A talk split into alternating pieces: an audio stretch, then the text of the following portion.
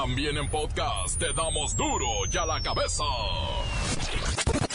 Corre, empieza, ándele, apúrele. Como siempre, presentándoles con la voz intelectual a rompecorazones que es Claudia Franco. Buenas tardes. Échale, Claudia. Avienten a la pista, señores. Empezamos.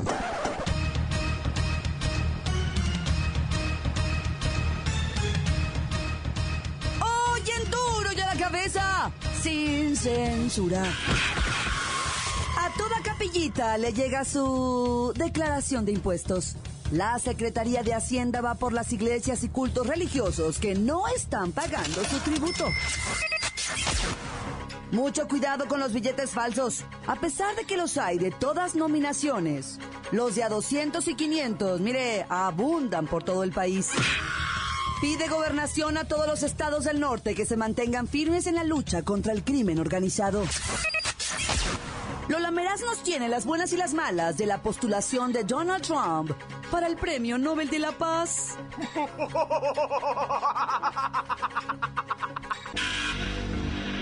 El reportero del barrio confirma la detención de un seminarista norteamericano pederasta que pretendía comprar una niña en Tijuana.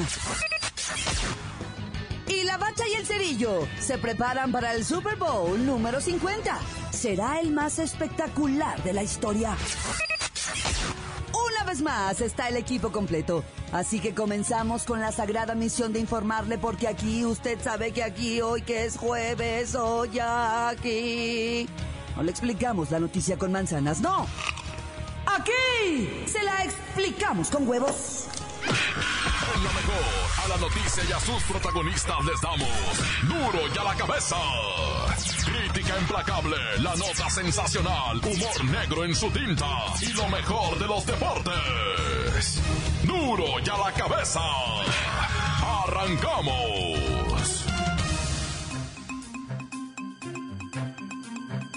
Servicio de Administración Tributaria, el SAT, apretará las tuercas fiscales a más de 4.000 iglesias y congregaciones religiosas para que declaren ingresos no relacionados con su fin de culto.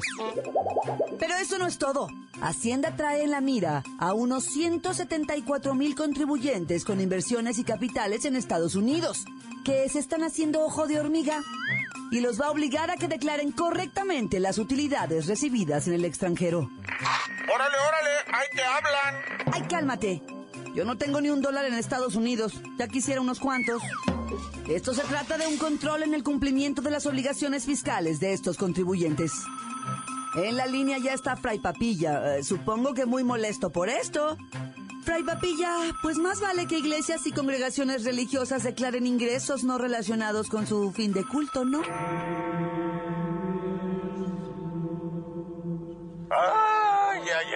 Más dolores de cabeza. Os juro que yo rezo todos los días por esta gente y estos trabajadores de Hacienda para que Dios les dé clemencia y perdón al momento de su muerte. No sé cómo se atreven a transgredir así la ley de Dios y faltar a algo tan inmaculado como al César lo que es del César y a Dios lo que es de Dios. Dejadle a Dios lo que es de Dios. ¿Cómo pueden dudar de la Santa Casa? No, no es que se dude.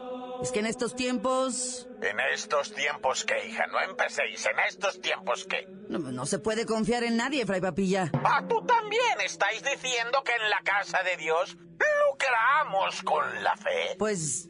¿Estáis dudando de quiénes administramos los recursos de la santidad? Pues... Ingrata mujer, perjura que los cielos nublados y las sombras eternas te acompañen y la miseria caiga sobre tu cabeza y tu cartera y tu bolso de marca y que sea a ti, pecadora, quien Hacienda te castigue con una auditoría en tus bienes. Ay, por cierto, hace mucho que no vienes a dejar aquí el sobrecito con el diezmo, hija. No nos olvidéis, para que nosotros no nos olvidemos de vos eh, cuando llegue el momento de... Así es que traed el sobrecito, hija. El domingo, Fray Papilla. Ya va a venir el Santo Padre y no quiero ser tachada de pecadora. Eh, pero ya lo dejo, ¿eh? Nomás le recuerdo que el SAT planea recaudar dos billones y medio de pesitos por concepto de impuestos. Ya sabe cómo se encajan, ¿verdad? 34 mil millones de pesos por arriba de lo captado el año pasado, ¿eh? Y van por las iglesias. ¡Aleluya! ¡Aleluya! ¡Aleluya! ¡Aleluya! ¡Aleluya! La nota que te entra. Duro ya la cabeza.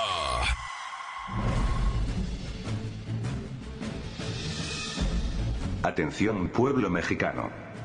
El secretario de Gobernación, Miguel Ángel Osorio Chong, pidió a los gobernadores de la región noroeste asumir su responsabilidad y seguir trabajando de manera estrecha y coordinada con el Gabinete de Seguridad, a fin de abatir los índices delictivos en esta región. Osorio Chong pidió a los gobernadores que hagan su parte en la lucha contra los malandrines, con el propósito de que los habitantes del noroeste de México reconozcan que la colaboración de los tres niveles de gobierno es la manera de fortalecer las instituciones que dan confiabilidad y bienestar al ciudadano. Todo esto está muy bien, qué duda cabe. Pero lo cierto es que se ve poco y diluido el trabajo que en esta zona realiza el Gabinete de Seguridad del Gobierno de la República. Y no solo el noroeste del país está bajo la amenaza constante de los malhechores. Hay otros estados donde las clases escolares se han tenido que suspender como lo es Guerrero, o Tamaulipas, donde a la gente se le alerta dos o tres veces por semana, que no salgan de casa por las fuertes balaceras. Tendremos que repetir lo que siempre decimos, menos discursos, menos buena voluntad, y más acción y resultados. ¿Eso es lo que le urge al siniestrado? Pueblo mexicano, pueblo mexicano, pueblo mexicano, pueblo mexicano. Duro ya la cabeza. Abundan billetes falsos en el diario Vivir de los Mexicanos. De acuerdo con la información del Banco de México, el número de billetes falsos que captó durante 2015 fue de aproximadamente 260 mil piezas. De ellas, los de 500 fueron los más recaudados, seguidos de los de 200 y de los de 100. Pero, ¿Qué hacer si en algún momento recibes un billete falso? Luisito, nuestro reportero estrella que está haciendo casting para suplir a Doriga, nos dice... No, no estoy haciendo casting para suplir a Doriga. Pues deberías, eres muy bueno. ¿Quieres la nota o no? Sí, sí la quiero, pues. A ver, ¿qué debemos hacer si recibimos un billete falso? Bueno, primero debes acudir inmediatamente a cualquier sucursal bancaria y solicitar que la pieza, o sea el billete, se ha enviado al Banco de México para revisión. ¿Y luego? La sucursal deberá entregarte un recibo con los datos del billete, tales como denominación, número de folio, serie y fecha de emisión, así como tus datos personales y los datos del banco. ¿Y luego? Bueno, en 20 días hábiles bancarios te dicen qué onda. Si el billete resulta ser falso, no habrá reembolso. ¿Y entonces? ¿Para qué lo llevo? Pues para que no ande circulando por ahí, supongo. ¿Y quién me lo reembolsa? Nadie. Solo se reembolsa cuando lo da el cajero. Sin embargo, si se considera que no procede, la institución, o sea el banco, deberá informar por escrito las razones y si estás en desacuerdo con el resultado, puedes acudir a la Conducef. O sea, de cualquier manera ya me vieron la cara. Sí, efectivamente. ¿Y cómo evitar que nos timen? Pues verificar las medidas de seguridad, como los colores, fondos, fluorescencia, hilo micromagnético o 3D, marca de agua y figuras que cambian de color. Luisito, la gente común y corriente no entiende esas cosas. Pues pueden ir a uno de los cursos para la identificación de billetes y monedas falsas que ofrece el Banco de México. Gracias, Luisito. Muy complicado, ¿eh? Muy complicado, pero gracias. De nada. Luego te pagamos la nota. Pues sí, y espero que no sea con billetes falsos. Ay, qué genio. Continuamos en Duro y a la cabeza. Duro ya la cabeza. Antes del corte comercial, escuchamos sus mensajes. Llegan todos los días al WhatsApp de Duro y a la Cabeza, 664-486-6901. Quiero mandar un saludito para mi compa el Torín que trabaja en bordados. Para decir que se enteren que es un borrachote de primera. Un saludito también para mi compa Moreño de la tienda, para el report del barrio. Parte de su compa el gallego, Santán, corta. Duro y a la cabeza. Saludos al güero que trabaja en Construrama, que anda echando viajes de cemento. Hijo de mi cuchillo. Hola, saludos de acá de la raza de Puebla. Ponga música buena y déjenme poner pura porquería de banda. Miren al reportero que Oye, reportero del barrio, quiero mandar un saludo para todos ustedes y quiero pedirles de su apoyo porque estoy damnificado acá en Ensenada, Baja California. Me quedé damnificado. Mi casa, mi pequeñita casa quedó destruida. Son cinco cuartos, tres baños y medio, garage para tres carros. Mi Land Rover quedó llena de lodo y necesito y se me despintó todo. Quiero un apoyo y alguien que venga a lavar mi carro, mi, mi Land Rover. Este, un saludo para Lolita Meraz, para el reportero del barrio y para Arielito Lizárraga, donde quiera que esté, me lo saludan. Encuéntranos en Facebook, facebook.com, diagonal duro y a la cabeza oficial. Estás escuchando el podcast de duro y a la cabeza. Les recuerdo que están listos para ser escuchados todos los podcasts de Duro y a la Cabeza. Usted los puede encontrar en iTunes o en las cuentas oficiales de Facebook o Twitter. Ándele, búsquelos, bájelos, escúchelos, pero sobre todo compártalos. Duro y a la cabeza. Lola Meraz nos tiene las buenas y las malas de lo que está pasando en el mundo mundial. ¡Alice! ¡Ay, es bien chiquito! Y tenemos la buena. El magnate y precandidato presidencial Donald Trump semana horrenda y mega difícil después de perder puntos electorales en las asambleas partidistas de Iowa, dejándolo en segundo lugar después de Ted Cruz. Ay, eso sí que me da un chorro de gusto porque él odia a los mexicanos e inmigrantes. ¡Ja! ¡Ay, la mala! Donald Trump recibió una gran noticia que le puede dar un tremendo impulso a su campaña. Resulta que ha sido nominado al Premio Nobel de la Paz 2016. O sea, el sembrador número uno de discordias es nombrado para ser casi un santo. O sea, no entiendo, no entiendo, en serio.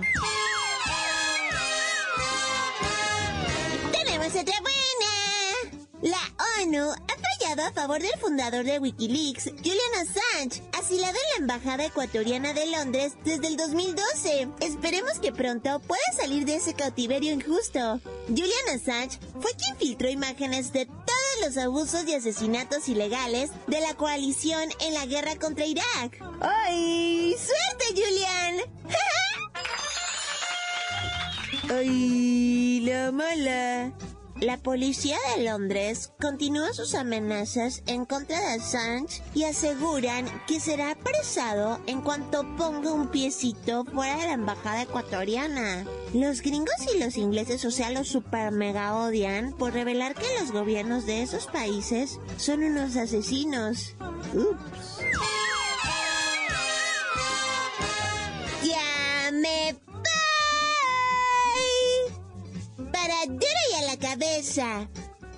Informó Lola Meraz. Les dejo un pedacito de mí. El que quieran. Síguenos en Twitter. Arroba duro y a la cabeza. Vamos con el reportero del barrio que nos confirma la detención de un seminarista norteamericano pederasta que pretendía comprar una niña en Tijuana. Estas notas me sacan coraje. ¡Reportero! Sol, montes, montes, alicantes, pintos, pájaros, cantantes. Ya, primeramente, ah, quiero irme en caliente a Guerrero para decirte que esto que ocurrió en Guerrero en la fiesta de 15 años que te platiqué de las balaceras, ah, y de los muertos y todo eso acaecido en Guerrero, ah, ¿te acuerdas que te dije que había habido una quinceañera, que habían dado de balazos en la quinceañera? Dice la autoridad ahora, ahora salen con que fueron tres grupos de narcotraficantes los que se reunieron en la quinceañera para hablar de malandrinadas y repartirse bien la plaza, ¿verdad? Pero pues se pasaron de mezcales, yo creo, ¿ah? Y se armó la fiesta en serio, pero la fiesta de la matraca, traca, traca, traca. Y entonces fue cuando se vinieron los plomazos y se mataron gentes importantes de las organizaciones esas delictivas que asistieron al parizón Gorocozongo. Ah, entonces, por vía de mientras, la autoridad dice, el número exacto de muertos por este enfrentamiento entre los tres cárteles ya más o menos va sumando muchos, porque no se atreven a decir cuántos fueron, pues se llevaron unos los cadáveres, se llevaron los otros. Así es que la autoridad confirma, fueron muchos, pero no tantos, pero tampoco poquitos. Entonces ese es el número preciso que da la autoridad. Neta, neta, o sea, el mismo así la autoridad dice, pues sí hubo muertos, pero ni tantos ni tan poquitos, nomás los que se ocupaban. Oye, y la historia esta del padrecito Gabacho, bueno, no era padrecito, todavía seminarista católico que venía de un seminario, ¿ah? Después de haber mantenido una comunicación con un vato por internet, que presuntamente un tijuanense, ¿ah? Y el vato le decía, ira, yo manejo gente en Tijuana, morritas, morritos, ¿qué se te ofrece, papá? Y el seminarista le decía, no, pues, ¿sabes qué? Yo quiero algo grande, quiero hacer algo grande, quiero una niña, le dice el, el seminarista. ¿Y de cuántos años la quieres, mijo? No, pues la quiero de tres años. El seminarista. Y le dice, yo te la pongo. O sea, pero ¿sabes qué? El vato ese era un encubierto de la policía gabacha. Un encubierto que se estaba haciendo pasar, ¿va? Por un... Y ellos estaban teniendo contacto supuestamente por un messenger. Que otro seminarista le había pasado a este güero, ¿va? Y entonces el, el seminarista gabacho le decía, ¿sabes qué? Quiero la niña, pero te voy a decir algo. Y el vato le dice, Simón, dime, ¿estás preparado? Le dice, Simón, ¿qué se te ofrece? Yo te consigo lo que quieras. Yo la niña la quiero comprar. Híjole, eso no se había mirado. Bueno, al menos mis ojos no. La neta.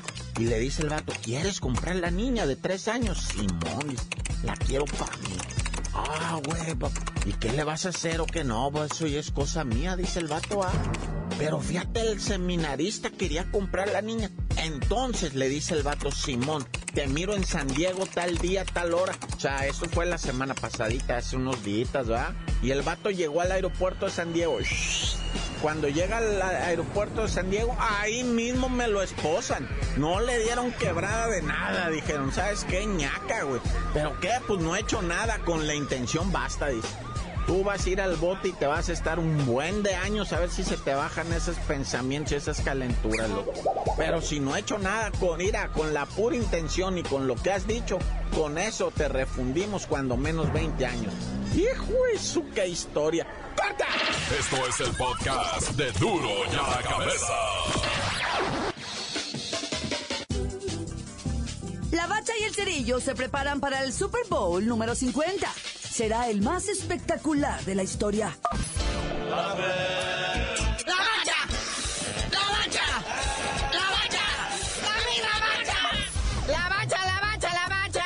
Siguen los trabajos de la Copa MX Clausura 2016. Es ya lo que se conoce como fecha de la llave 2. Y se, se vislumbran cosas extrañas. El Necaxa fue al Morelia, o sea, al estadio de las mariposas, y les pegó el 4 por 0 de su vida. No, bueno, ¿qué está pasando ahí, caray? Y luego después en duelo tapatío, pues los Leones Negros no pudieron, ver y las Chivas, pues de perdida respiran tantito en la Copa MX, aunque sea un gol a cero. Y para seguir con las victorias de visitantes, el Monterrey va a Celaya y le clava el 2 por 0 que los dejó a los toros del Celaya así como, como viendo así estrellitas. Y luego el Murciélagos por fin ganó, le gana 1-0 al Atlas, ahí en los mochis. Y pues con esto se acaba los partidos de ida de la llave 2 de lo que viene siendo la Copa MX. Pero, a ver, ¿alguien sabía que ayer se jugaba el partido de ida del repechaje de la Copa Libertadores? ¿Ah? El Puebla recibió al Racing de Avellaneda de Argentina y yo creo que ni el Puebla se acordaba. O sea, estaban en el entrenamiento cuando llegó el Racing y dijo, sale, vamos a jugarle. Ah, ¿y estos quiénes son? Somos los del Racing. Es para lo del pase a la libertad. Ah, sí, claro. Sí, sí, por supuesto. Con eso de que media directiva de la Conmebol está en el bote ahorita, no, no, hay, no hay quien avise. Oye, hablando de la Conmebol, Le subieron a los premios de la Libertadores, pero en serio, ¿eh? O sea, ahora los que disputan la Libertadores, en vez de 300 mil, van a ganar 600 mil dólares por partido disputado de local en la fase de grupos. Además, eliminaron el cobro de una cuota de 10% de la recaudación bruta de cada partido. No, pues porque esos amigos están todos en la cárcel ahorita, man. Que que no están en el bote anda huyendo. Entonces ya la gente que se quedó, pues dicen, pues qué, y toda esta lana que está aquí, ¿qué vamos a hacer con ella? Pues se la van a repartir a los clubes. Y no nada más eso, carnalito, esa es fase de grupos. Si llegas a octavos de final, son 750 mil dólares para cada equipo. Cuartos de final, le andas arañando al millón de dólares, 950 mil dólares. Semifinales, un millón doscientos cincuenta mil. Y en la final final, ¿cuánto se llevan, carnal? ¡Tres millones de dólares! Obviamente, si la ganas, ¿verdad? Si no la ganas, pues la friolera de millón y medio de dólares, que honestamente nadie le hace el fuchi. En cambio, el Tigres apenas alcanzó 500 mil dólares ahora que fueron subcampeones. Ahora va a ser millón y medio de dólares. Así que ánimo, Puebla, empataron 2-2. Este marcador no les ayuda mucho, ¿verdad? Porque pues ahora tienen que ir a ganar a fuercitas allá a Buenos Aires. O al menos empatar de 3-3 para arriba, ¿va?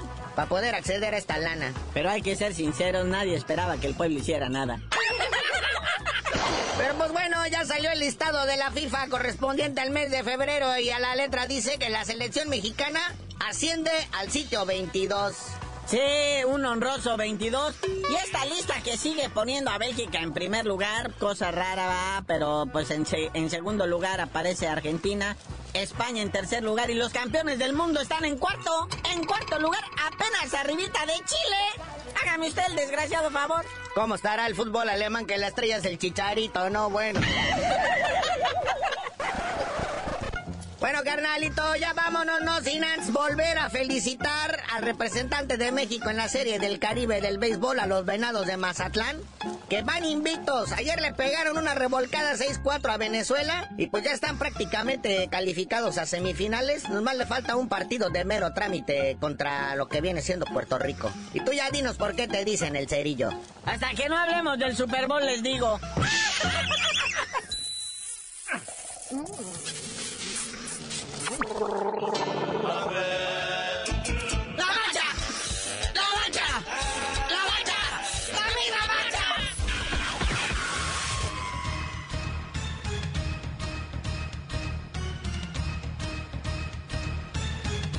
Hemos terminado.